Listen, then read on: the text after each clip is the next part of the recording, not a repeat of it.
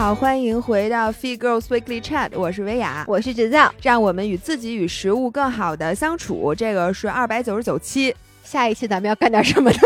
第三百期大事儿。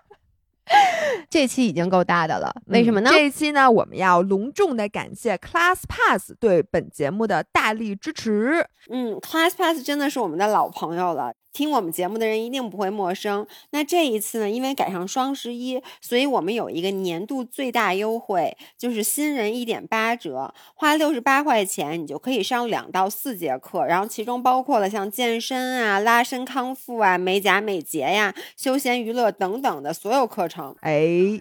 然后今天我们要聊一个刚才姥姥在我旁边嘎嘎嘎的笑半天的话题，就是我们延续上周的某一个话题，就是我们今天继续来谈谈相亲的故事。因为在上一次相亲节目的结尾呢，我让大家给我们留言，就你遇到过什么特别奇葩的相亲故事，也可以跟我们分享分享。然后确实收到了一些我。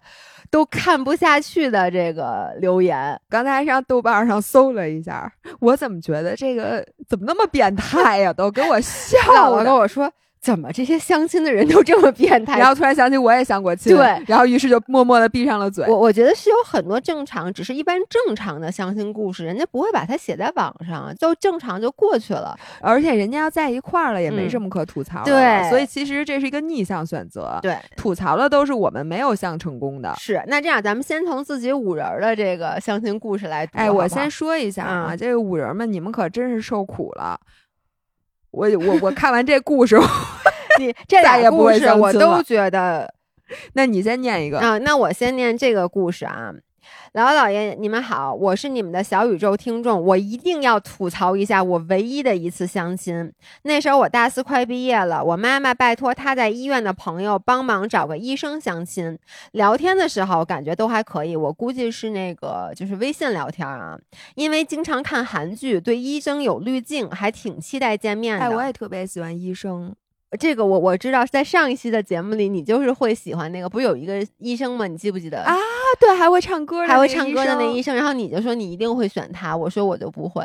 对我我还挺喜欢医生的。我最后说我也相，我不是相亲相过医生，我是以相亲为目的去和朋友一起见。哎呦，那你要这么说也算相亲是吗？对，哦，那我相。那一会儿你你分析一下，我为什么不能找医生？万一医生要给我检查身体，给我做抽血，对，怎么办？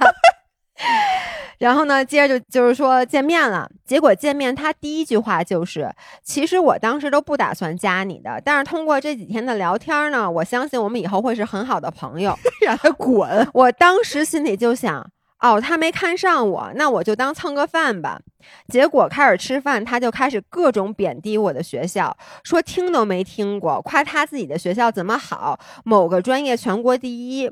事实上，我的学校虽然不是清北复交，但也是九八五二幺幺啊！哇塞，人柯老师都说了，九八五二幺幺，这这九八五二幺幺，你怎么又说柯老师？你别说人家，因为柯老师不是说我九八五二幺幺吗？是是是。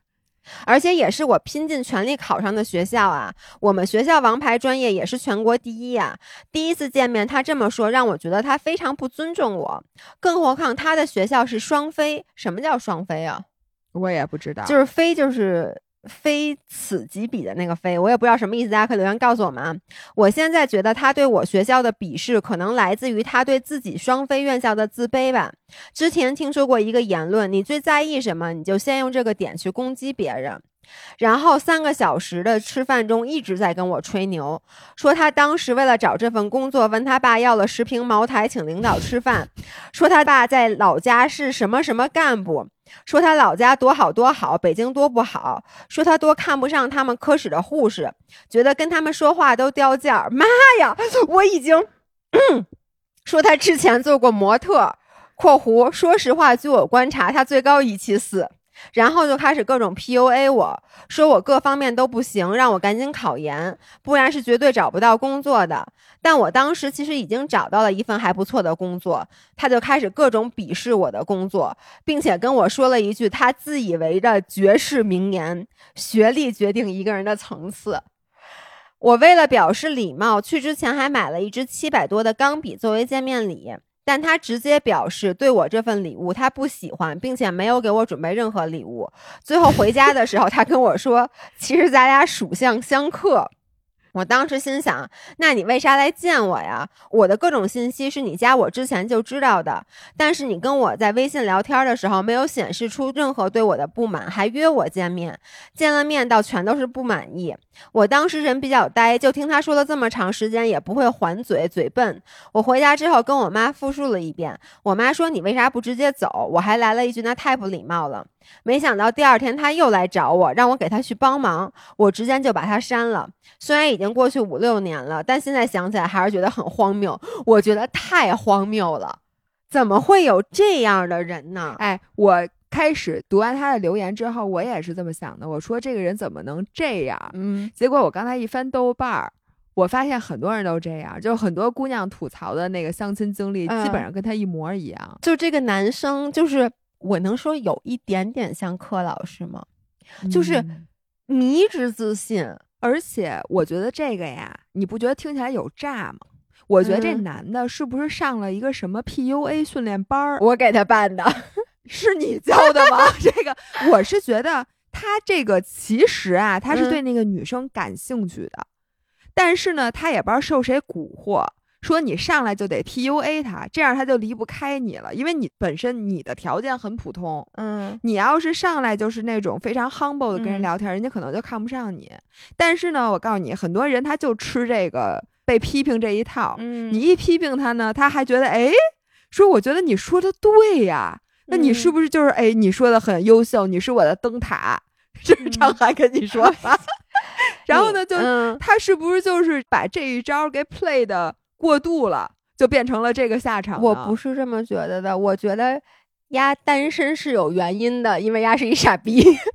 我觉得是怎么会有人，怎么会有人这么傻逼呢？对我觉得不是，你看柯老师，不是，就是他真的就是无比的自信。因为如果你说他是因为可能本身不是这样的人，只是想一开始先先发制人，什么站到一个在感情里面的制高点什么的。但你看他后来还是在说什么，他多看不上他们科室的护士，觉得跟他们说话都掉价什么之类。就这种人啊，你要就有一种人，他就是觉得他比别人都了不起，他自视谁都，看不上，对他谁都看不上。其实我觉得真的就现实生活中有这么一种人，就是他，比如说你条件不如他的，他肯定是看不上的。嗯。比如说他是医生，他会自动的认为我的阶级在医院里的阶级我是比护士高的。然后呢，我是什么院校？我是医生。然后你你是什么？你那学校不是那种清华北大的，我就觉得你不行。然后如果遇到比他们好的人，他其实就会有那种心理，就是说你这么好，你一定是借助了外界。就比如说你们家是不是给你花钱了？你是不是富二代？他不还十个吗？十瓶茅台上的吗？对，我觉得这种人就是他瞧不上比他差的人，对于比他好的人，他不能接受他们本身的优秀，他一定要给他们的成功去找一些附加的东西，觉得哎呀，这是我时运不济，或者他们怎么怎么着了，所以他们才这么好的。就这种人，就是现实生活中就是有啊。我原来觉得这个是极端中的极端，嗯，然后一会儿我接下来读那几条，你们知道这其实。不算什么，就是他这个不是最过分的。对，但是我咱们来浅浅的分析一下他这几边用的几招啊，就是一上来那句话，就其实我当时都不打算加你的，这个就是像你说的，这是一个特别典型的 PUA 的手段，就一上来先表示出我其实对你并不需要，并不感兴趣。哎，我问你，你会在他说到哪句话的时候就起身直接走？我觉得是第一句话吧。对呀，如果我一坐下，嗯，对方直接说。哎，我其实当时我都不打算加你的。我说我也是，我说那行吧，咱俩。但是你你知道吗？很多人像大部分人，他的反应不会那么激烈。然后呢，你看，你看这个女孩，就咱们这五人不是说，他就说我心里就想啊，他没看上我，那当我蹭个饭吧。就他可能反应不会很激烈，但是这个男生就一上来先表现出你。对这段感情，或者说对这个 relationship，你是有渴望的，我是完全没有的。你对于我来说，你可有可无，我就捎带手过来一趟。然后呢，他就开始贬低他自己的学校怎么怎么好。然后其实他从始至终都在强调他是一个医生，包括他说他不愿意跟护士说话，其实也是不断的来强调他的这个他的社会地位。哎，包括他说什么向他爸什么要了十瓶茅台，请领导吃饭，就是。他爸有这个能力给他弄到十瓶茅台，他也有能力请领导吃饭。因为正常人啊，就是一个正常人，他会觉得这种事儿他是不好意思说的。哎，我想问你，如果是甭管是什么场合，是不是嗯相亲啊？如果你不能走，嗯，你听到了这些话的时候，你会怎么说？我一般就不说，我让他的话掉在地上。不说话。对我让他的话掉在地上。前段时间我跟一个很久没见的朋友聊天儿，嗯然后呢，哎，我我不知道他听不听我音频，我我就不在这儿细说了。但是，反正他当时就一开始他是说，他讲他和另外一个朋友，嗯就说啊，我们俩老掐架。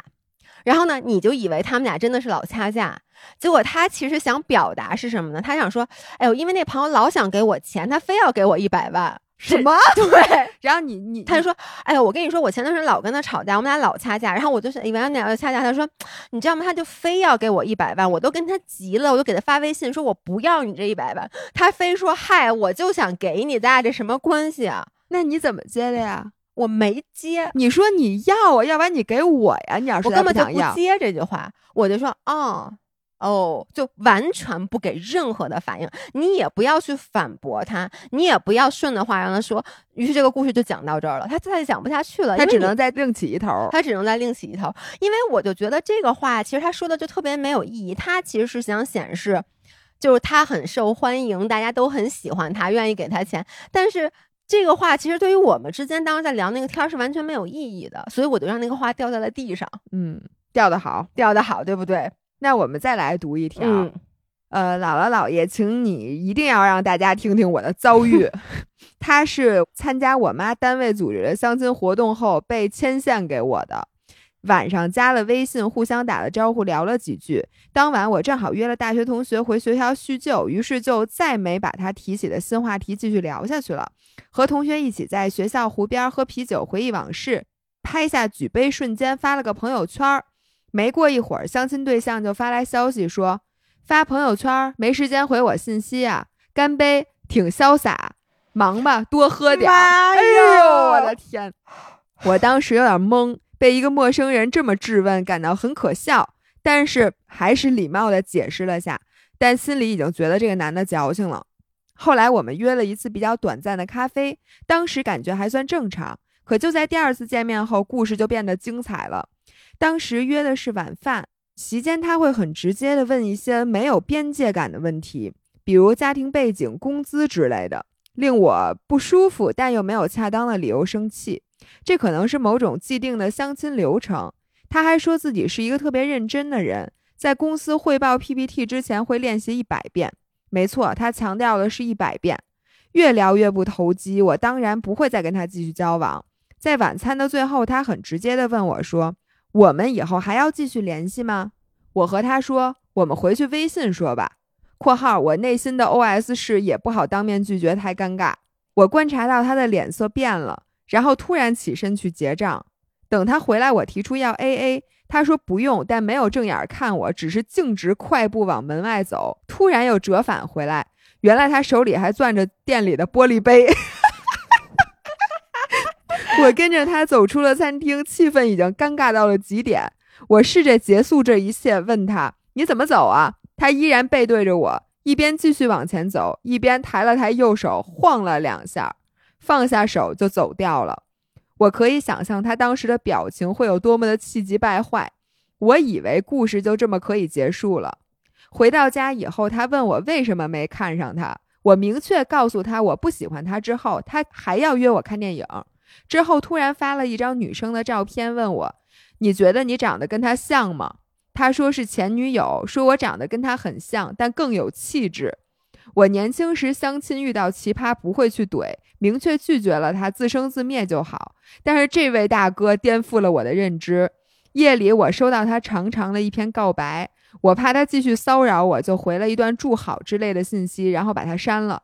转天早晨，他分别用添加好友和发短信的方式，大段大段的骂我，说我越上赶着越来劲，说我删了他没礼貌，说好歹请我吃了饭喝了咖啡，说你二十六了不小了，还是在社会不是在你家，总之让他气儿很不顺。后来我把饭钱和咖啡钱支付宝转给了他。半年多以后，我收到他一条微信，说能不能加回来，我直接拉黑了他。又过了一年半载，他用另一个号发短信给我，我继续拉黑。现在我的手机通讯录上仍然躺着两个名字：傻逼 and 傻逼的另一个号。我的天呐！哎，我跟你说，千万不要招这种人，就是。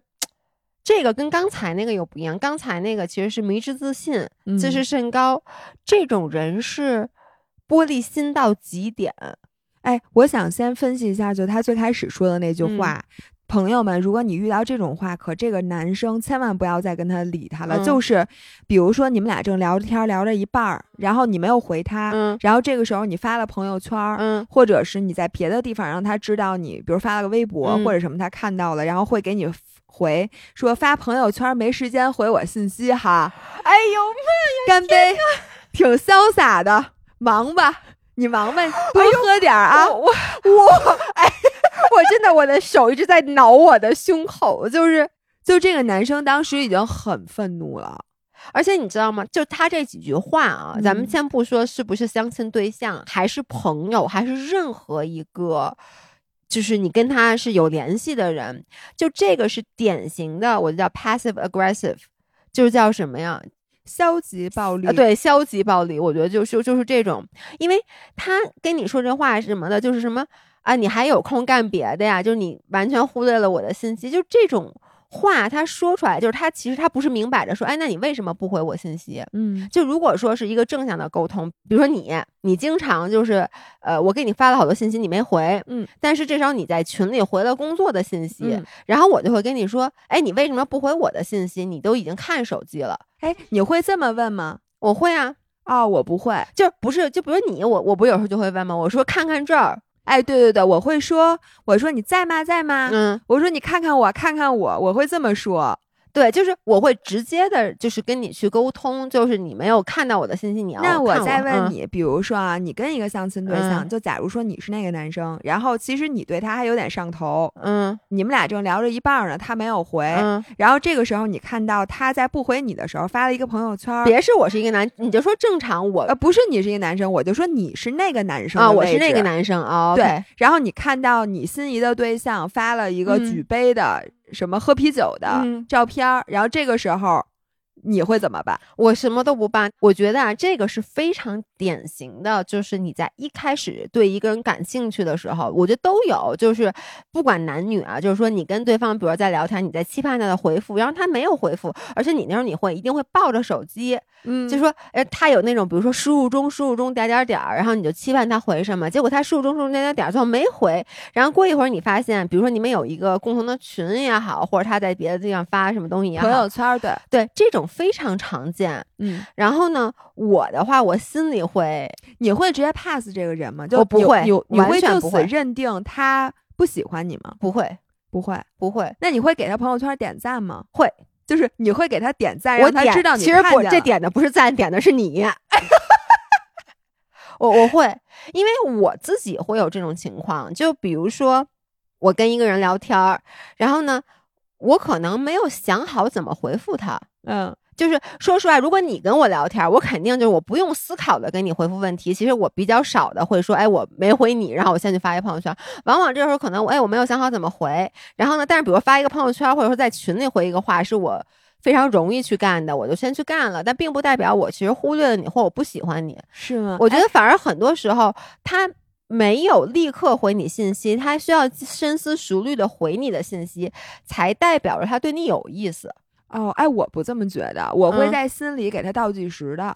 哦，真的吗就是吗？我，比如说我对你有意思的时候，我跟你聊天儿，嗯如果你一次回晚了，嗯我可能会再给你一个机会。嗯如果你两次回晚了，我就觉得嗯嗯待定。嗯，如果你三次回晚了，我会基本上在脑子里把你这三次回的那个间隔的那个时间加在一块儿来判断你就是是不是对我就没意思。那你这个回晚了是，就比如说啊，嗯我之前比如跟那个男生就是属于在聊天的阶段，然后呢，他可能没回我，但他发了一个 ins，啊，然后呢，但他会之后跟我说，哎，抱歉，说我刚才有一个事儿在忙或者怎么样的，我其实心里就知道，他只要给我这个解释，就是他还是对你有兴趣的，他可能是在考虑怎么接你这个话。啊，那如果他没有解释呢？你会不会就就此认定，就是他对你，he's not that into you？嗯，会。如果他完全没有解释，然后并且多次，其实只有两种可能，一种是他对你没什么兴趣，嗯一种是他在玩欲擒，不是玩欲擒故纵吧？就是他可能也在跟你 play a game。对，就是我不能回的太及时。其实我真的，我良心说，我觉得这种游戏是最没有必要的。欲擒故纵的游戏，就是你给我发一条信息，然后我需要等多长时间再给你发，或者说，比如说你给我发了一条，我不能一下啪啦啪啦给你回三条。这个就是我，我觉得三十六岁的我和二十六岁的我最大区别。就年轻的时候，嗯，我会去欲擒故纵，也不是欲擒故纵，就是我需要去去 balance。比如说，我就不能说，就像我跟经常跟你开玩笑嘛，我说你看我给你发了这么多条，你怎么就回我一句话呀？嗯嗯，就年轻的时候，我会真的就觉得，哎，这样就不 balance 了，是不是显得我特别上赶着？当然现在也没有机会了，但是现在我就觉得这个是完全没有必要的。哎，但是你知道我的转变是什么？在我二十多岁的时候，我不能接受那个男的对我就没有想好。对我感不感兴趣，就是那种介于感兴趣和不感兴趣中间的那个状态。嗯，但我觉得我现在可以接受了，因为我反思呢，我觉得我原来一直是那个经常对一些人介于感兴趣和不感兴趣之间，但是后来很有可能就转成感兴趣了。对，所以呢，现以现在的经验，我现在就如果我再去相亲，我就可以接受，更可以吧？就也不是说百分之百可以啊，更可以接受对方对我的犹豫。因为我觉得，其实犹豫是代表还是有机会的。对，而且就是我觉得，就大家都是成年人了，如果一上来表现着就是那种啊，我就没错，我我会觉得很奇怪呀。你了解我吗？对呀，你这人是不是神经病？对，就是你，你为什么就是？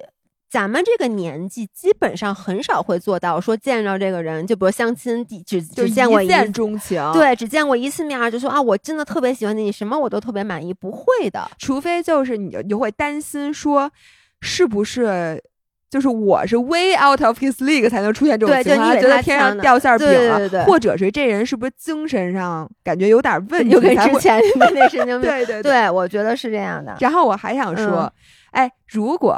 你发现这个情况，比如说啊，你跟这个人见面相亲，你们俩聊的还可以，但是呢，也没有碰撞出火花。嗯，但是你其实已经基本放弃这个人了。嗯，然后他如果在这个约会的结束当面问你，嗯，说以后咱们还要继续联系吗？嗯，如果是你的第一反应本能的，你会怎么说？联系，联系，联系啊！然后特别假的说联系是吗？因为我是一个挺怕面对面就是那种很尴尬的人。就是当然，你看前提是你说就是说还 OK。我我觉得就算你看，其实这个五人已经说他心里已经是不可能再跟他交往的了，对吧？我觉得他的这个处理方式基本上就是我的处理方式，就是我们回去微信说吧。哎，你知道我经常遇到一个尴尬的事儿，就是人家要加我微信，然后。我有一次特别傻，我记得是在雪场。就是咱们，我记得这件事儿。我拿着手机跟人说我没带手机。对，我记得这件事儿吗？就是当时你还滑双板呢，然后那时候我和老爷公刚开始，咱们在南山，然后呢，我记得特别清楚。然后我们俩滑下来，然后你坐在那儿，小脸通红，然后你跟我说，就指着旁边那桌，偷偷跟我说，刚才那男生要加你微信。然后呢，你说，哎，不好意思，我没带手机。但其实你手里拿 着手机。就我跟你说，我简直，我经常跟人说，我说，哎呦，我没手机，或者我手。机没电了，我就经常就反正随便说一个，就是跟手机有关系的。那天我正拿着手机，不知道刚给你打完电话，还是刚发完微信，就拿在手里。然后人家问我说：“哎，那什么加微信？”我就手忙脚乱说：“哎呦，我我没带手机。”然后那个大哥就笑了，说：“你手上的这个不是手机啊？”我说：“哦，我说这不是手机。” 不过我觉得大哥挺幽默的。大哥说：“哦，你不想加我就算了。”我说：“哦哦，行行行行行，咱们回头见。”但是我还会送人家，就是我就觉得这种你跟人说什么“哦，行行行”的时候，你就特别尴尬。对啊，但就是说，你看，如果是你那个，就是已经，比如那个玩地图那个哥哥，看地图那个哥哥，如果他最后跟你说，他最后就问你：“哎，那咱们下次怎么约呀？”啊，我就说啊，回头再说。对，这不跟那一样吗？回头再说，就跟那个回去微信说是一个道理。其实我觉得他当时就应该说了，他当时就应该跟他说。哇塞，那万一被打怎么办啊？对我，但是但是我后来又想到，我觉得那大哥可能会跟你当面对质，不是因为他后来就不是说什么他不知好歹，不是骂他吗？我觉得要是那大哥他这都只是微信给他发，他又而且他用的是什么添加好友和短信的方式，大段大段骂他这不。就是我被神经病骚扰的故事吗？但那人明显不是神经病，我觉得这个人就是跟神经病差的不远，我觉得。神经病是他是真的神经病，他不是现在还有前两段时间我看还给咱微博发私信呢，说维亚原谅我哎，朋友们，呃，我五人们，我跟你们讲一件事儿、啊，那个神经病回来了，神经病 is back，神经病前两天就上个礼拜吧，我因为我刚刚还看见他的条私信他，又发，没有就就之前那天啊，朋友们，就是咱们的微博账号，嗯，我希望他不会对咱们的微博账号产生损害，不会吧？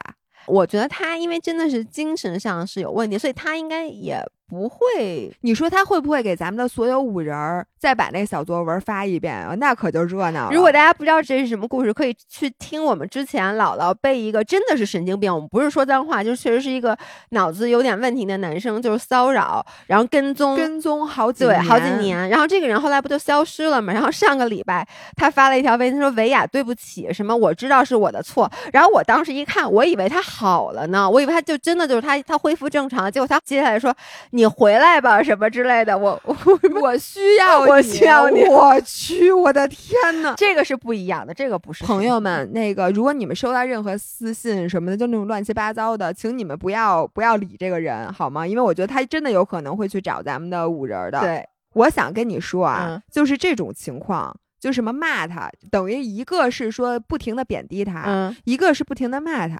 这种事儿，如果你上豆瓣上去搜，嗯比比皆是。但你知道这不是一种情况，之前那个贬低你，其实他是在 PUA 你，你知道吗？这是一种情况，就是说我自视甚高，我觉得我要掌控你。这是一种手段，或者说他自视甚高，这是他的一个性格。但是这个这个大哥，就是说他很生气，然后呢，包括后来就是各种的在大段大段的辱骂他，说他不知好歹什么的，这种他不是迷失自信，他是那种玻璃心，他不能被他把他的伤心转化成了愤怒，对他把自己的不自洽转化成了对你的愤怒。就是他不能接受被拒绝，哇，这个太可怕了！但是我相信，那他得天天骂别人吧？因为你想，他就是能在你发朋友圈没给他回微信的时候，就是他觉得所有人都要围着他转，就是你怎么能不接哎受我给大家小念一下啊。比如说，在豆瓣上有这个相亲遇奇葩清华男，对不起，因为本人是北大的，我就把北大保护一下，我就念念这清华 的。请问你是哪儿的朋友？我就说一下他们俩的，这个是发的微信截图啊。嗯这个男的问：“请问你是哪儿的？”然后姑娘说：“我不知道你怎么和我妈妈联系，她给我的微信。”男的说：“你介绍一下自己吧。”女生说：“你是大连人，会来沈阳吗？”男生说：“你哪儿毕业的？”女生说：“你是大连人，会来沈阳吗？”男生说：“会。”你哪儿毕业的？我毕业于清华大学经济与金融管理专业，男生在说啊博士学位。我已经定了年底到省财政厅工作。叹号，叹号。女生说：“我非九八五，非二幺幺本科。”男生说：“告诉我是民办高校吧？说话，说话。”女生说：“可以问一下，你本科和研究生也是在清华大学念的吗？”男生说：“是，我是本硕博连续培养，本硕博念七年。”女生说：“那毕业之后为什么不留在北京工作呢？是没有什么合心意的工作机会吗？”男生说：“我问你是不是民办高校？我的工作随便挑，回答我。”我的天哪！就是他说回答我之后，他还接着又打的，就不用我一定要把这句话，这个完全就不一样。他接着打回答我，可能那女生没有立刻回答他，他又打了一个能不能回答我三个问问号 太生气了，女 生说：“我问你为什么不留在北京工作？回答我。”男生说：“你别和我谈，你不配。”我的天，不是这是相亲吗？这不骂街吗？哎，不过我真的觉得，就是嗯微信相亲、特别难相好。就是我觉得最尴尬的事情，在宇宙上最尴尬的嗯事情之一，就是你妈给你介绍一对象，嗯然后男的或者女生就是加了对方的微信，然后两人对对方一无所知，但是你们需要开始聊天儿。那这个跟你在那个 online dating 的，就是这种线上的 A P P 上面，就比如说像 Tinder，我不知道之前有什么叫陌陌吧，我也我也不知道，就啊各种各样的这种线上的约会软件，你比如说你看到一个男的，哎，你觉得这照片还挺。合眼的，你就、你就扫了一下，然后他也扫了你，你们俩就 match 上了。match 上以后，你其实就是开始微信聊天。这个时候，你对他基本也是一无所知的呀。对，我觉得这种太尴尬。那我问你，你是觉得这样尴尬，还是直接见面尴尬？我真觉得这样好。哎，我喜欢直接见面，就是在对方一无所知。那你不是到了人家喜欢看地图，不就把你给吓着了吗？你要之前能互相加个微信，说哎你喜欢什么呀？男的说我喜欢看地图，开始给你讲，你不是就可以早早的就避免这个见面吗？你知道为什么我喜欢线下吗？嗯就是我这个人吧，比较喜欢脑补。就我有的时候会给一个人在脑子里创造一幅画面，就好像嗯你看一个小说。啊，就有点像第一个五人说那个是医生，他因为看了那个好多韩剧，他就对医生有这个对，因为如果我想相亲的话，我的嗯希望是说我遇到一个我情投意合的，所以有的时候你会去美化他说的那些话，嗯你会脑子里产生一个画面，然后这样子聊着聊着，等你见面的时候就会失望更多。但如果这个人直接是见面，你的信息他每说一句话的那嗯信息量是很多很多的，这样你就不会对这个人产生任何的幻想。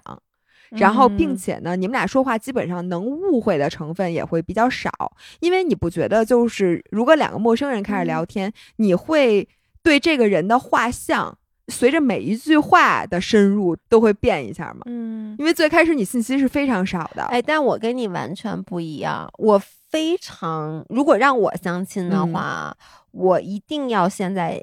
线上就是通过微信啊，就不是直接见面的去聊一段时间，其实就是符合我刚才说的那个，嗯。呃，因为如果咱俩面对面，很多时候你提一个问题也好，或者你说一句话也好，我来不及反应，哦，就是我可能会说一些不是我真的想说的话，或者比如说，就像你，如果你是一个奇葩的人，啊，你就跟那女孩说，其实她就是她回到家就想，我操，我刚才怎么就那么软呢？就是她都这样了，我怎么脾气那么好？把钢笔给人家了。对，就她脾气说，我怎么脾气那么好？我应该把钢笔插她眼睛里。不，你带了钢笔，但是你不一定非得要给他就你呀可以，拿钢笔插她吗？那你就揣兜里带回家多好、啊。对，就是你，你知道，因为你在那种情况下，你其实可能就就经常咱们有那种说吵架，我回家以后就想，刚才我应该这么反驳他，刚才我应该这么说，或者说你喜欢这个男生，然后呢，他比如说了一句什么话，你想表现出，哎，你是一个很风趣的人，你是一个很幽默的人，结果你接了一个特别傻逼的话，你能理解吗？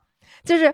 比如说你你你说一个词，然后我想显得我很风趣幽默，我就开了一个玩笑，但这个玩笑非常的不合时宜，然后你最后晚上回到家，你躺在床上，你就开始尴尬的拿脚趾去抓这个床单，就想，哎呦，我怎么这么说呀？我这么说，他会不会这么想我呀？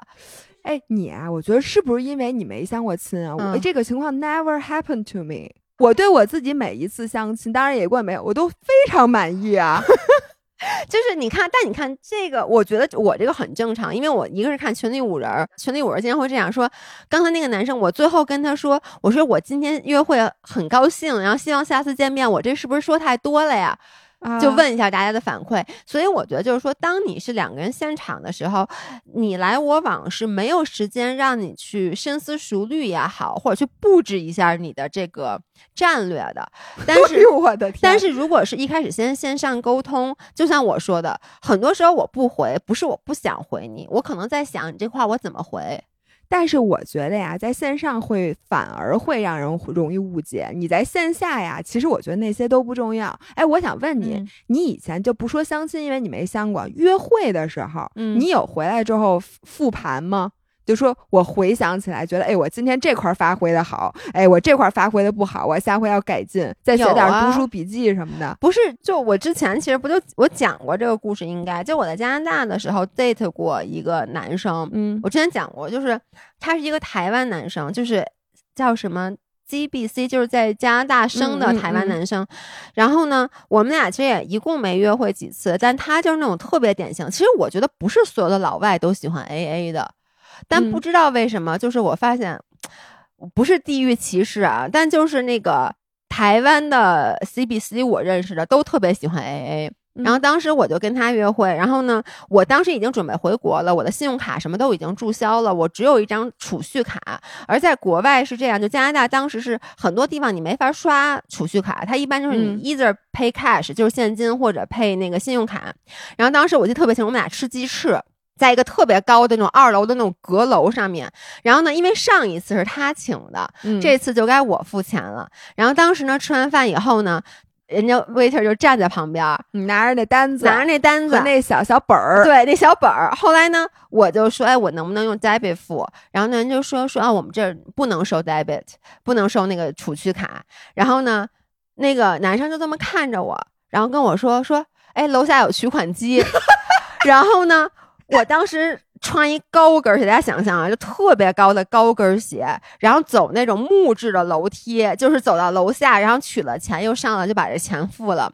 后来回到家以后，我躺在床上，我就觉得我特别生气，因为我觉得，我就心想，我当时就应该把那个钱取完钱扔在那个男生的脸上，但我其实当时取完钱，我没有表现出不高兴的样子，就我当时其实是不高兴的，我能理解你没法表现出对你没不高没表现，好像说你好像想让想讹人家钱似的，对，想让人请你吃顿饭似的。但我其实当时我的情绪就是不是因为这个钱，我就觉得他特别不尊重人这样。然后后来我就把钱付了以后，然后当天晚上继续，我们俩就有说有笑，就一切都很正常。可是其实我心里已经不舒服了。那肯定。然后晚上躺在床上，我就觉得我当时就不，我就当时想，因为他当时后来问说你要不要 grab a drink，、嗯我当时就应该说我不想 grab a drink，我现在就想回家，但是我还是跟他一起去去了酒吧，然后晚上回来躺床上特别生气。我的，我现在想起来我都生气。对，所以就是我就说，如果说不是现场的话。比如说线上的时候，他说一个什么问题，我觉得这个问题我不高兴，我就会想到一个很聪明的话去反驳他或者什么的。但如果在线下，他攻你一个措手不及，哇塞，那还真的是，对，哎，我突然想，我想分享一个故事。这个故事其实跟相亲没有那么近，但就是两个，就是我的一对朋友。啊，然后呢，一个朋友她找了一个男朋友，因为这个男朋友是新新新找的。然后他们俩也是，虽然不是相亲认识的，但是跟相亲差不多。嗯，就也是两个陌生人，很快速的在一个场合巧妙的就通过别人介绍就认识了。那其实跟相亲也差不多。嗯，然后就在一起了。在一起以后呢，我给大家讲，这是特别奇葩。首先就是我这个朋友吧，他家里条件还不错，嗯，然后呢，他就在北京租了一个房子，然后她的这个男朋友呢是外地的，而且比她小。嗯，然后呢，他们俩真的是 literally 可能刚确定关系才几天，然后这个男生就说：“哎，我去北京看你吧。”嗯然后这女生就说：“那你来吧。”然后呢，就他们之前真的就非常不了解彼此，结果这个男的就带了一个箱子就来了北京，这个是三个月前、四个月前，这嗯男的现在还没走呢。啊，就是他来了北京，而且你知道吗？就我这个姐们儿是这样的，她其实非常注重 privacy，就非常注重隐私，所以她其实可以找室友，但她也没找，她就是自己租了一个房子，然后一个月就是她自己还租了一个一室一厅的那么一个带阁楼的那种的。结果这男生一来就说：“哎，你这房子可以俩人住。”这然后这男生就说：“说哎绝了然后这男生说：“我把我那个本来那工作辞了。”怎么意思？就这男生在来之前没跟这女生说我没有工作，来了以后跟这女生说，跟我姐们说，哎，我把我那个老家那工作辞了，说我正好想来北京找工作，然后呢就在他们家住下了，就是他们俩刚开始 date，才不到一个礼拜，这男的他们家住下了，住下以后呢，这男生就找了一个工作。然后找了一个工作呢，找挺快的，对，但是那种非常非常基础的工作，嗯然后这个女生呢，其实就在想，她到底打不打算付我房租啊？嗯就是莫名其妙的就住下了。然后这个女生呢，就非常委婉的跟这男生提了一句，就问的那是你是想出去找房子啊，还是先在我这暂时住下？这男的跟他的原话是。啊，我真没钱付你房租。说你看我现在一个月工资才五千多块钱，我怎么可能付你房租呢？然后这个男的就觉得，那咱俩是情侣啊，我我住在你这儿，难道不应该吗？当然，天经地义的。当然，这男生也表示出，哎呀，我其实非常抱歉，我付不了你房租，但我就是没钱。他表示就就我就是没钱，然后呢，他就住在这个女生家里，然后这个女生每次买吃的什么的，这男的也很少很少买吃的，然后基本上就冰箱里的不管是牛奶什么都是女孩去买，然后男生就一直在吃，而且这女生说每一次，比如说，哎，我要在那个外卖平台上下单买点什么水果什么的，问你有没有什么需要的，男生就说啊，我什么都不要。因为他觉得他只要一说他要，他不就要平分这个账单吗？结果那个东西都送到以后，这个男生就就开开始吃就开始吃。这不跟你似的吗？你不是为了平分账单，但是你是这么做的。每次去餐馆点菜，然后姥爷都是在点菜的时候，我说你吃什么？姥爷说我不饿，我什么都不吃。结果我点了自己的，然后那菜上来之后，姥爷自从开始拿起筷子就没放下过。对，就是这样的。然后呢，他还会怎么着？就是说我这个姐们儿，因为后来大概那个男生工作了一个多月以后，就把他那工作辞了。为什么呢？因为他那工作吧有点辛苦。就是有点日夜颠倒，这男生受不了了，就把工作辞了。工作辞以后不就没工作吗？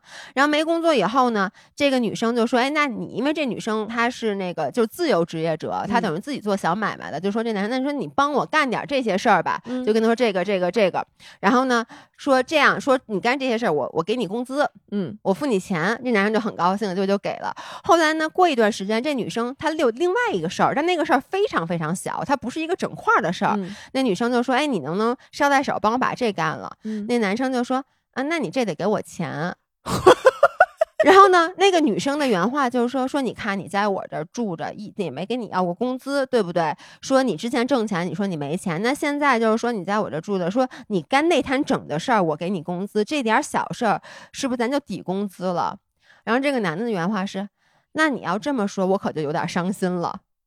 他还伤心了，然后后来我那姐妹跟我讲，有一次啊，特别奇葩的，就是她和她这个新男朋友和她另外一个朋友一起出去吃烤肉，然后呢，她当时都没注意，就是他们就点的烤肉在那儿吃，然后这个男生就说说我不吃，然后点了一面条，然后就坐在旁边吃，说后来结账的时候，因为我姐们压根就没有注意这件事儿，就跟他说，哎，你去把账结一下。然后他就把账结了。后来在一次他们吵架的时候，这个男生很愤怒的说：“你有没有发现那次咱们一起出去吃饭，我一口肉都没吃？说我就是因为我不想付这顿饭的钱，就然后你还让我付了钱。对，说说你没看到吗？说我就点了一个面条，你们点那么多肉，我一口都没吃，最后你还让我付钱。说当时他特别特别愤怒。我想问他们俩现在还在不在一起？还在一起？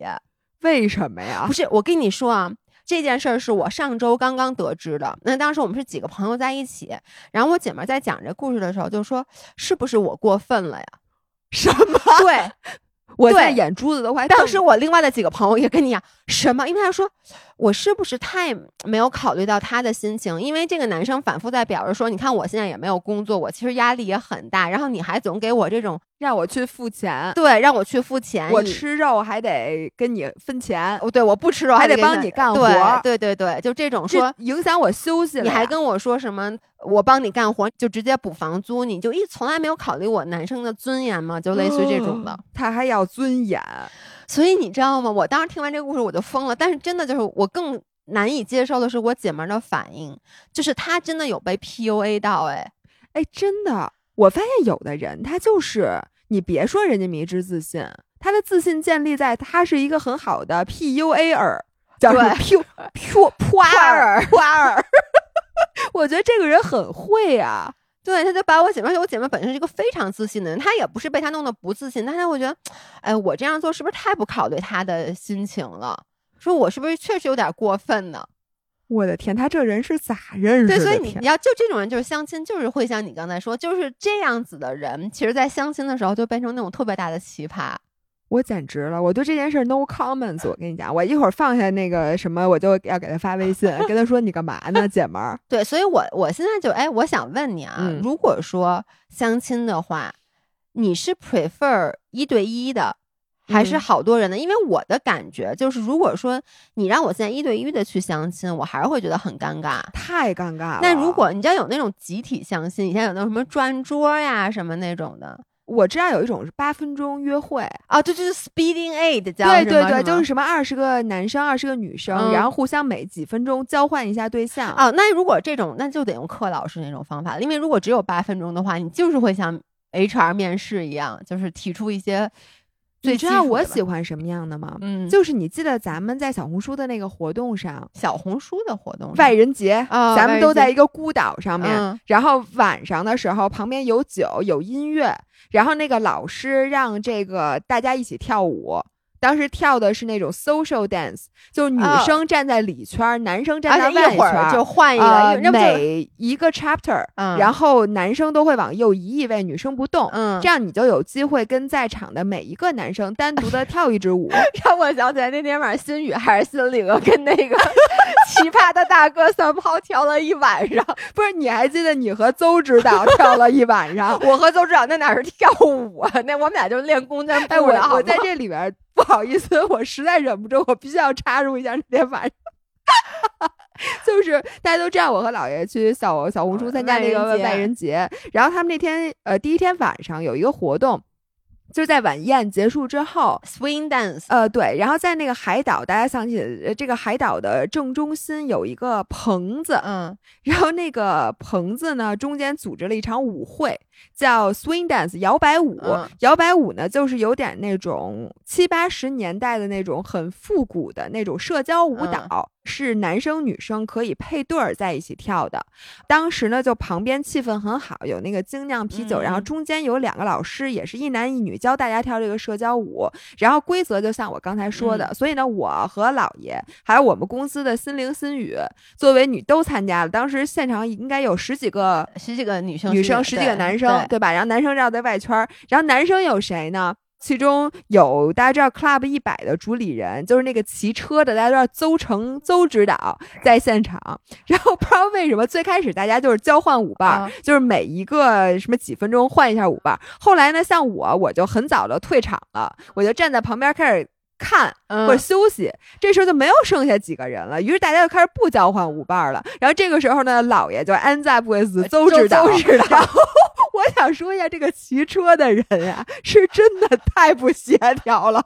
就是我看他跳舞，我一直觉得他在砸夯。就是邹指导，就你们大家想象一下，有点像尊吧，不管什么舞那种，你的脚都是轻盈的点地。邹指导每一次。脚到前面的时候，就像在做一个前进弓箭步；就他那个脚往后撤的时候，就像做一个后撤弓箭步。对，我就觉得他做一晚上弓箭步，并且贼卖力气，他的感觉我们俩在练练体操，你知道吗？对，就是前弓箭步，后弓箭步，咯噔咯噔咯噔，就是铿锵有力的。然后问题是，当时舞蹈老师说了一句话，他怕大家累，嗯，说：“哎呦，说这支舞蹈太累了，说我们下一支舞蹈跳一个就是休闲一点、轻松一点。”这时候邹指导大喊。不用老师，我们就喜欢骑这么累的，就用了“骑”这个对。我是心想你骑台子呢你，不是他为啥他是骑马的还是骑台子呢？笑死我了！反正我之前对邹指导是有崇拜之情的，因为他是我骑行的。当时我第一次骑车，我说我不知道，我没骑过公路车，我说谁给我推荐点视频？当时我们一个朋友就给我发了邹指导的视频，所以我对他，他一直是我骑车的启蒙老师啊。结果那天晚上之后，我都没法正眼看。你就告诉我你踩了多少次启蒙老师的脚？我踩他的脚，呃，是我踩他的脚，不是，主要是他吧，因为我那个前进和后退我都是小垫步，然后呢，他都是弓箭步，所以他很慢。而且你知道吗？就是你们俩的问题在于，就是你是象征性的往前点一点，你的重心还在后对边那只脚上，而他他每一次换脚，他的重心都会转移，所以他向前迈，人家是真心实意的向前迈，所以他很慢，你知道吗？他永远比别人慢半拍，而且就是真是孔武有力，所以就是他的脚永远迈的是错的，所以你在不停的踩他的脚。哎，但是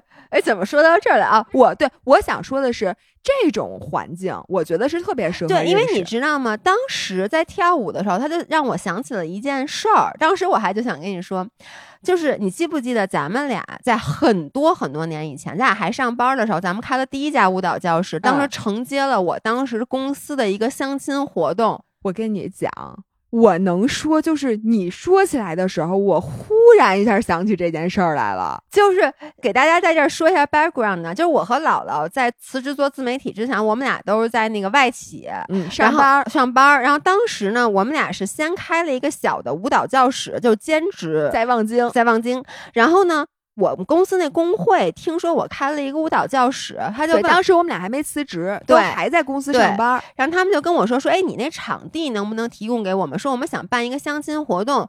然后我和姥姥对这种事儿特别上心。哎，我们就说，那你干脆把这个活动交给我们来策划好了。所以呢，我们俩就是真的就这个整个所有的流程都是我们策划的。当时先是招募，就是所有的女士都来自我司，就是那个德国药企，所有的男士，我现在有点记不得了，反正没有一个是我的。是工会找的一个大的工会，那个工会呢不是哦那种。，FESCO 就是 FESCO。对 FESCO 哦，对，然后就找了一些就是 FESCO 合作的公司的男生，应该是公开招募的。对，公开招募的那么一个活动，然后所以那天就是等位的，我记得有二十，将近差不多二十个女生嗯对二十个男生然后女生之间互相很多都是同事，对但是男生互相之间都不太认识。对，然后就到了我们的那个舞蹈教室，然后我们当天晚上就给大家策划了一起盛大叫什么集体相亲活动。哇塞，我我能说，我觉得咱们那次活动办的太成功了吗？对我，我跟大家说啊，一共那个活动两个小时，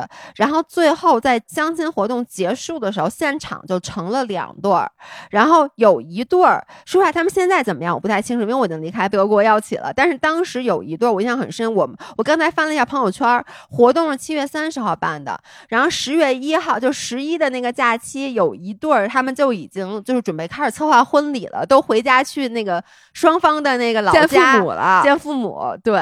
哎，你说说这成功率？对，然后我我觉得那个其实为什么那个相亲会成功啊？而且那次相亲的口碑特别特别好，我觉得有几点，第一就是它不是那种一对一的，对，就是你不会不知道说什么；第二就是女生之间其实互相认识，然后呢，所以呢。你就感觉是跟你的姐妹，你有带着自己，虽然说每一个人在现场都是去相亲的，但是你就感觉啊，我是带着我的家人来的，而且没那么尴尬。你实在不行，还可以和同事聊天对，就当时就很多女生和女生在一起对，我觉得你要跟大家讲一下咱们这个整个活动是怎么办的，让大家感受一下这个气氛。反正一开始就大家先是破冰的一些自我介绍，然后呢，我们就玩了几个游戏。我记得有一个游戏就是我和姥姥会提一些问题，让大家把自己的答案写在那个板儿上，然后再举起来。就是我们这个问题其实都是我俩就是在网上去深思熟虑，在网上找了很多，然后我们自己又总结，就是测大家三观的。对，就那种，但是不是问说，哎，你觉得你钱很重要吗？或者说你将来要生几个孩子这种的，但是通过答案一定能看出你是一个什么样的人。我现在想起来了，嗯我们是给大家每个人发了一个是或者否的牌子，对然后请男男女女混在一起围成一圈儿坐嗯在地上，然后我在中间会问一些就是能看出这个人是什么样的人的问题，问题，然后让大家去举是或者否，对，这样子呢，举同样的牌子的人就会能看见彼此，但是这个上面呢又不是让你单独的约会，对。所以没有那么尴尬，但是大家对对方的第一印象其实是来自于这问题，对，所以通过第一轮，大家就已经能大概筛选出，哎，他跟我是一样的人。比如说，可能啊，我举个例子，可能会问，哎，你平时周末是喜欢出去玩还是在家躺着？类似于这种问题。对，然后就比如说喜欢在家躺着的举是。对然后喜欢，其实就不是在家躺着的对选否，对或者你是不是一个 morning person，对对然后举是或者否。对哎，我问你，嗯如果啊让你你一个人相亲二十个男生，嗯只让你问，比如说三个问题吧，嗯，然后来迅速的筛出一波儿，你最后剩下几个你的 candidates，、嗯，然后这个问题他们会举是或否的嗯牌子，你会问什么问题？你们家有有房吗？电电梯直接入户吗一？梯几户？电梯直接，你不是只能是或否吗？南北通透吗？电梯直接入户吗？你这什么玩意儿？这不就你是就筛完了呀？没有，我我没有特别认真的想过这个问题，因为我从来没有相过亲。但是我觉得就是。通过这种问题吧，反正嗯能让大家，就像你说的，你其实每个人在自己举完答案以后，都会偷偷的瞄一眼。就比如说，因为我在到现场一开始，在就是还没有开始正式进入活动之前，我不是准备了一些吃的给大家吃吗？其实我相信啊，比如说我到现场，我就会开始，哎，我觉得那个人互相打量，对，就会哎觉得哎那个人，我其实看至少看外貌，哎他可能是我感兴趣的类型。那经过这第一轮儿，我可能再通过他有一个深入了解。如果后来发现每一个我举是的他都举否，那可能我会觉得呃可能我你就减会减分，但是可能到现在还不会淘汰。你知道我问什么问题吗？是三个问题吧？嗯哥们儿游泳吗？哥哥们儿骑车吗？哥们儿跑步吗？如果这三个问题他都选了是，我觉得就会晋升为我下一轮的 candidate。那我必须，我突然你说到这儿，我突然想起来了，刚才我在咱们那个五人群里面，我去搜了一下，大家之前有没有说过什么？然后呢，看到几个特别逗的，啊，都是咱们群里人自己说的，说有一个五人说，我约过相亲对象去 Space 骑单车，看到他那弱鸡样，直接跟他挥手再见了。然后另外一个人说，说以后咱们跟那个相亲就得跟他们一起跑步，确定他能边跑边聊天，证明是真的在有氧区间，诚信有氧，还真的是。哎，我觉得这个 make sense。其实你不觉得，就是运动是非常非常能。把人拉近在一起的吗？就那次我们那个相亲活动为什么那么成功啊？我觉得除了像第一轮这个环节，因为毕竟当时我们开的是一个舞蹈教室，嗯，其实我们接下来两个活动，一个就是像刚才姥姥说的，跟我们在那个小红书那个活动上是一样的，嗯，就是女的在里面，男生在外面那种一圈一圈的那种跳舞。我们现场请了那个老师，老师教的是什么？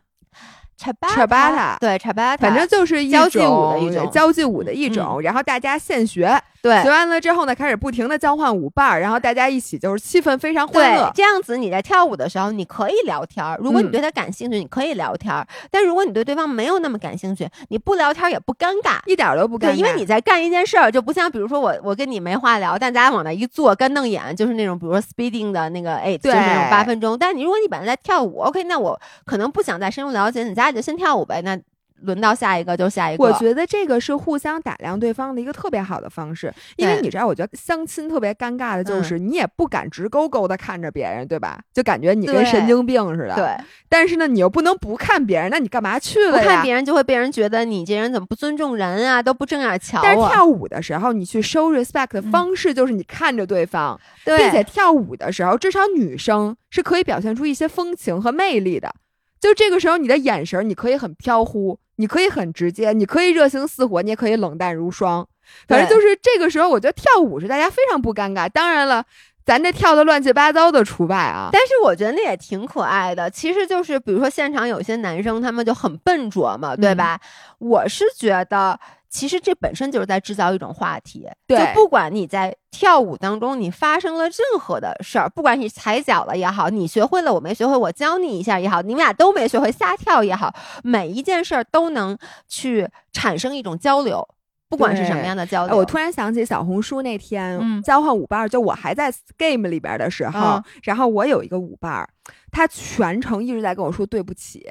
因为他一直在踩你，是吗？就是他每次就是我们不是要转圈吗？他每次老转反，对，就是他把我的手往那边引导，但是他人是往那边转的。你知道，每次都拧，他就哎呦，对不起，对不起，哎呦，对不起，对不起，对不起。我觉得这个男生呢，就是他这个技巧就有点不太好。当然了，这不是相亲也无所谓。对，但是呢，就是我最喜欢的，如果是相亲的话，就是他们俩都搞错了，然后相视一笑。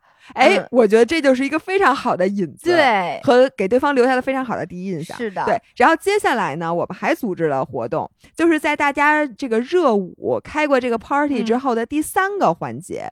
我们是让每一个男生和女生互选，他想跟谁一组，因为接下来的这个活动是两人两人一组完成的。其实这个设计呢，就是想让大家先初筛一下你的心仪对象，嗯，然后如果他也选了你，你们就自动一组。然后如果你们俩选的不是对方，那我们就会随机给你们分配一个人。然后这个时候呢，就二十个男女。分成了二十个小组，然后呢，我们就给设计了一些有稍微有点难度的，就是我们当时不有钢管吗？我们就让男生去爬钢管，上面有摘摘那个星星，我们把星星贴在那个钢管的顶上。你不觉得这件事儿就是既让这个男生有一定的竞技性，然后又让他们俩锻炼 teamwork，因为那女生是需要配合他的。第三个呢，就是摘星星，就感觉很浪漫。然后还有一个是在吊床上的。对，反正具体我也记不太清了，我就印象中很深，就是一开始大家到现场其实都是有点尴尬的，因为毕竟都不太熟。然后呢，就是因为这些运动，因为运动你不可避免的，你需要有些肢体接触，但又不是暧昧的肢体接触。嗯，我觉得这种肢体接触是破冰的。然后很快大家就就。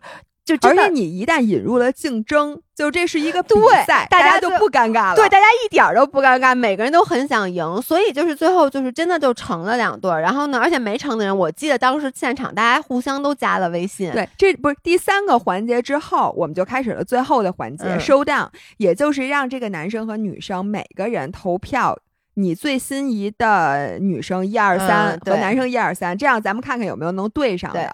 然后结果现场就有两对儿对对上了，是然后我们就觉得整个这个活动就是我们俩心目中其实比较完美的相亲。相亲活动是，所以我那通过那次以后，我就更加确认了，就是运动的时候，真的你会更放得开，更不容易尴尬。哎，我在这里想发起个投票啊，就是听咱们的播客的，或者是说我们的这个粉丝到底有多少是男性？因为我们特别怕我们的五人里男女比例是失调的。其实我们俩刚才回忆起自己组织过相亲活动之后，都想再尝试一次，你知道吗？就说能不能给我们机会组织一个五人线下哎相亲局？我怎么就那就变成了五人线下马拉松嘛？就是得得跑嘛，跑的时候呀得聊天儿啊。不非得呀，我们可以也组织这种有意思点儿，什么跟运动有点关系的这种，我觉得特好。对，关键是看男的够不够，你知道吗？是，反正我我自己就发现，我周围的人就因为运动。就是最后在一起的特别特别多，所以我觉得，如果上次咱们其实，在相亲节目最后，其实咱们有一个话题咱忘讨论了，嗯就是说，如果说让你选择跟一个人相亲，当着比如比如吃饭、看电影儿什么，还有各种各样的活动，你会选择什么？其实我就会选择跟对方一起去运动，我也是，因为我觉得运动过程中，一个像咱们刚才说的，你其实不尴尬，嗯因为你本身除了你们两个，你和我聊自己和聊对方之外，你可以有一个第三个，你们俩同时都在做的事儿。没错，是可以聊的，而且我觉得运动是很能看出一个人的三观和品质以及他的性格的。没错，而且就是也是你们俩以后至少非常确定的共同爱好，对对吧？比如你们俩都跑步，那你以后你们俩周末干什么？这不是很明确吗哎，？是不是你们铁三圈儿里面特别容易出 couple？因为比如说像我，咱们俩都关注那个 Lucy Charles，就是那个、啊她老公就她老公也是弄的铁三的，然后我就发现我在 YouTube 上面看好多，比如说打比基尼比赛的，很少有说其中一个是打比赛的，另外一个就是那种完全不相干的人，好像都是运动都是一对儿一对儿的，在同样一种运动中产生的。我觉得第一个原因，嗯我觉得他们很有可能是在运动的时候认识的。嗯就比如说你也练铁三，嗯我也练铁三，那咱们一起训练，那在一起不是很正常吗？还有一个呢，就是可能他们确实互相之间，他相互之间的促进。或者这样，他们嗯家是不是买一个台子就够了？你想啊，就我一个人，如果是一个台子的话，我就要承担一万多块钱。我和老爷公共用一个台子，你们俩共用一台子，等于一人五千，就是边际成本瞬间 就就是减少了，你知道吗？对，而且我就感觉，比如说我经常说柔术，就嗯柔术和拳击这两个运动，我管它叫线下百合网，就是你都不知道这两个运动，我周围有多少朋友就成就了一对儿一对儿又一对儿。我觉得是因为本身这种竞技类的、近身类的，然后呢，他又需要花大量时间，还需要去研究战略的，他就特别容易让两个人产生彼此之间的信任。啊，然后呢，哎你要有两个人互相打还能信任就是那种你你要相信对方不会伤到你，其实。哦因为他不。是真的打，你知道吗？我真我说实话，我很难想象。而且就比如说我练柔术，当时就成了好几对儿，就是因为你比如说就互相帮忙嘛，就互相说，哎，练 drill，说今天咱们早点去，咱们练一个 drill，哦就早点去垫子上，然后或者拳击就说，哎，下课了，咱俩再多练一会儿，就是研究研究技术，我觉得就是一个特别好的两个人增进感情的地方。对，但是有一个问题嗯啊，就是比如说，我就去这一个健身房或者一个地儿，嗯，我每天都去，我不是每天都见着那几个人吗？，对，这个就是最大的问题。是的，所以接下来引出今天的广告，老看看配合太好了，不是本来就是。是，就是我之前就老说说为什么别的人都能在垫子上找到男朋友，我找不着的？他们说是因为你已经有了，但我觉得不是，是因为。我就这个馆的人吧，他比较固定。对那如果这一波人里面没有适合我的，但是我又长期在这一个地方训练，那其实你就卡住了。对，所以你就经常要尝试不同的训练。我为什么觉得铁三就特别容易出 couple？我觉得可能因为你们跑步的、游泳的、骑车的，至少是三个圈子。，对三个但我告诉你，游泳是不太可能的。为什么呢？你跟我说游泳，你能看出这人是男是女都不容易。如果他在水里游的时候，就这是一个无法交流的。你说你们俩一起游，你能跟对方说话吗？哎，但是我的感觉，就比如说，你看啊，像我认识的那些通过运动在一起的 couple，其实都是从啊一起运动完了以后去吃饭。我觉得游完泳特别适合一起去吃饭。不去吃个什么好的，我觉得就是我会约人骑车，约人跑步，我很少约人去游泳，因为你除非哎，男生一般约姑娘去游泳都是想看人家穿泳装，但我就没有这个动力去约另外一个人一起去游泳，因为没法聊天儿。啊，所以骑车是比较适合的。骑车呀，跑步啊，像我觉得就是你喜欢什么运动？比如说我喜欢瑜伽，嗯，那我如果想找一个跟我一起练瑜伽的男生，那我最好的就是打卡各种就是北京的这种瑜伽馆儿，然后我去找一个，这是最有可能能满足我需求的。对我，我觉得一个是，比如有的女生，比如像我啊，我就说我在找男朋友之前，我会。已经知道啊，我希望他是一个什么样的人，嗯，那我希望他有一个什么样的品质，那这个品质，比如可能经常在什么样的运动中体现出来？我告诉我给你说一个 tips 啊，就是如果你想确保这，因为健身的场景，嗯，你最怕的就是你看上人家，人家不单身，对吧？哎，对啊，就二月十四号那天，然后约一个晚饭那点儿的课，来的一定单身，对吗？咱俩可经常这二月十四号晚上觉得太贵了，然后错峰去健身啊！不遇到咱俩这种的就可以自动略过。但是你说的这个是对的，对吧？或者你就周五晚上七点钟你约一节课，基本上来的都和你一样 percent，你知道吗？然后你们俩就赶紧在一起就行了。然后还有，如果你想选一个 morning person，嗯，你早上七点约一节课。你说这个太对了，这是他不是他说的呀，对对吧？他也不知道你要来，他也不知道今儿考试，对吗？那你今儿就考试了，他就在那儿了，那就说明他绝对是一个百分之百的 morning。哎，你说太对，因为你知道吗？我发现人不管是在相亲啊，还是怎么，一开始在互相了解的阶段，你都会想假装，也不是假装，就是去。呈现一个特别好，或者说近乎于完美的画面。嗯，就比如说，我不会一开始跟一个人约会，就是说，哎，你知道吗？我每天都十点钟起算早的。我跟你说，我特懒。对，我跟你说，我特懒。然后我还把内裤和鞋放一起洗。我肯定不会跟别人在这么说。然后呢？不用跟别人说，你这播客。但我的意思，如果我年轻的时候，就当刚开始谈恋爱约会的时候，我我肯定不会一上来说这个，对吧？而且你知道吗？我记得之前我看。一个关于谈感情的一个导师讲，就是说，其实诚实很重要。你是一个 couch potato，就你平时就喜欢在家，你很宅，喜欢看电视，你不要在。想要去，比如说讨好一个人的时候，跟他说啊，我其实很爱运动，因为这是坚持不下来的。但是你不可否认的是，如果你是去相亲，经常我跟你说，相亲问啊，那你喜欢你有什么兴趣爱好啊？我喜欢读书，所有人都是，没有人不喜欢旅游，没有人不喜欢健身，健身都是啊，我喜欢运动。但他是不是真的喜欢运动？他一年运动一次也叫运动。对不对？所以你个如果说哦，我就想找一个喜欢运动人，像你说的，比如说我是一个 morning person，就比如咱俩要住一块儿就没法住，你知道吗？就你想找一个跟你时间一样的人，你你说太对了，我想要去上一节七点钟的瑜伽。对，那你要来了，那肯定是你是一个 morning person，你这不会有假。而且你如果特别介意，就是男生运动方面天赋怎么样，这个你就先看看呗。对，不是说了吗？带他去 space，然后看他那弱鸡的样，立刻就拜拜了。你可以直接约一节 space 的课，然后呢，看看谁骑得好，你再从这个人堆里再筛选筛选。由此啊，引出我们今天的这个 sponsor，就 Class Pass。Class Pass 是什么呢？Class Pass 它其实就是一个线上的约课平台，它有自己的小程序。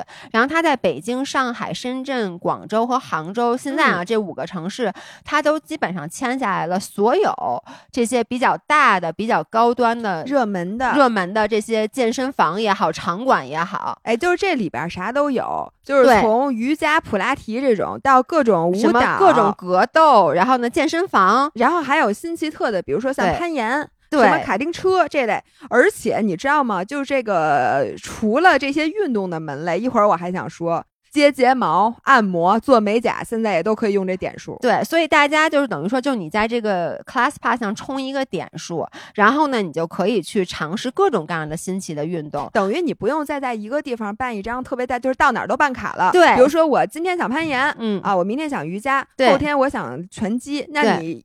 原来就得办三张卡。对你现在只要有 ClassPass 卡，然后你到哪儿基本享受的就是他们的那个会员价。对。所以它不仅可以让你就是没有任何束缚的去尝试新的运动，还可以就是扩大你的社交圈儿。因为嗯我真的觉得，比如我去攀岩几，我之前不攀岩，后来我在 ClassPass 上约了几节课去攀岩，我觉得攀岩的人都好好啊。就是你在上面爬的时候，底下人特别愿意给你指导，而且愿意给你鼓掌是吗？，对对，就会说啊，你你再坚持一下，什么左手走那个，就是他们都会给你去，就你其实跟他们素不相识。然后呢，就攀岩几次下来以后，其实我已经交了一些朋友。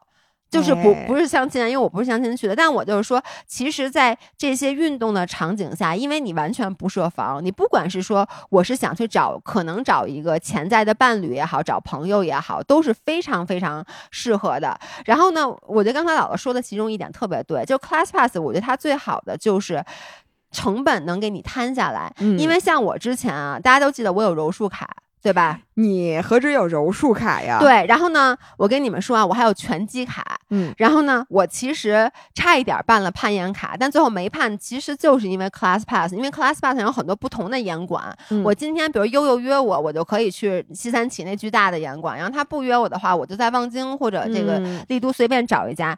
然后为什么我说这特别好？是我发现啊，我办卡的这几家，一个是 Black Hole，我办就在黑洞我办的柔术卡，以及我在 CTC 办的拳击卡，嗯，这些馆在 ClassPass 上面都有。而我在哦这两家馆，其实办下的卡的总金额加起来是上万的，但我根本就没去，因为你其实我爱好太多了，我根本去不完。就我那个拳击卡办到现在，我办了一张七千多块钱的卡，后来，然后到现在为止只去过三次。但其实我在 ClassPass 上，我直接就可以约。对，而且呢，你这个点数不担心用不完，为嗯什么呢？因为 ClassPass 上像我说的，能嗯约休闲体验，能约丽人。就我相信你啊，甭管你这礼拜运不运动，让你去接个睫毛、按个摩，你总可以去吧。所以我觉得 ClassPass 上的点数永远不用担心用不完的。然后另外我再说一下，他们家经常有优惠，就有优惠的时候充值。你就觉得特别划算，然后合下来，我上次算了一下，我上 Space 的课好像才一百多块钱一节。对，Space 课就是一百多块钱，就是你不办卡是两百九十九一节，啊，你办了那个特别贵的那个卡以后，也就是提这事儿，也就是一百多一节，然后办完以后，它那个使用时间特别特别短，没，错。对，就很容易就把那个卡就给浪费了。而且今天在我们的这个明信片里面，还给大家特意要了新人优惠，啊哎，，这新人优惠巨便宜。我跟大家说，首先是一点八折，就是说你六十八块钱可以买二十八个点，什么概念呢？一般一节课的点数是七到十四个，嗯那二十八个点相当于你能上两到四节课。你们知道，就是比如说我上那个拳击课，嗯一节是一百九十九，二百块钱。嗯然后 Space 刚才说了，你直接 walk in 一节是二百九十九，三百块钱。但是呢，这个你直接就六十八块钱两节到四节课，就非常的划等于，如。果你是没注册过 ClassPass 的新人，你用这个优惠，你花六十八块钱可以上两节 Space 的课。对，这是 ClassPass 跟我说的，就是他们有史以来最低的折扣。哦，那它为啥呢？就是双十一。对，所以真的就是双十一大促。但是注意啊，这个点数六十八元买的这个点数，需要在双十一期间使用，不是十一月十一号，就是十一月三十日之前要去兑换。哦但我觉得其实因为现在离月底还有两周多的时间，然后我觉得四节课或者两节课吧，看你上什么课，其实很快就可以用掉，而且六十八块钱真的是太便宜了。现在不要钱。对，所以现在我希望每一个没有买过 ClassPass 的同学，赶紧把这音频先停一停，然后呢，直接退到那个微信里面，在小程序里搜索 ClassPass，去先把这个点数给买了，然后输入的这个兑换码是 CPF4L，就是 CPF 四。阿拉伯数字四和 L，这样子你就可以以六十八元的价格买到二十八个点。太便宜了。咱们老人儿有优惠吗？老人儿说实话没有，但是他们双十一其实有。对，就是大家可以关注一下 ClassPass 双十一，它是有自己的好多优惠，就是针对之前的老人儿的。然后其实现在充值也是很划算的。隔空喊话 ClassPass 能不能下回针对我们老人儿给个特殊的飞福来优惠、啊？哎我也是飞来福、飞福来都行。因为我自己其实经常去充，你知道吗？所以我都是等到那个他们每次有时候他小程序会会弹窗，告诉你近期有什么优惠。不要用“弹窗”这词儿？我听着心里 咯噔一声。不过我在这里我都想拍一个视频选题了，嗯叫“一周认识全北京爱运动的小哥哥”，我就准备这一星期我我把。class 班上的能约的课我都给他约了，我到那儿就看有有没有小哥哥，没有小哥哥我扭头就走，然后再去下一家。我觉得这样拍成直播应该也挺好看，大家可以现场看到，你知道吗？有哪些就说对哎，姥姥跟他聊聊，然后我就去跟人加微信，你觉得怎么样？我觉得非常可行。那最后的最后，大家如果有关于这个，真的就是我们想给大家去办一个相亲活动，所以如果大家有任何想法，还有包括咱们的男五人们，男五人请举手，单身男五人，让我看看够不够凑一局相亲的。最后，最后咱们这节目播下来，发现咱们男五人只有老白和强哥他们俩，你说咱们可咋办？行，那今天节目就到这里，然后我们下周再见，下周见，拜拜。拜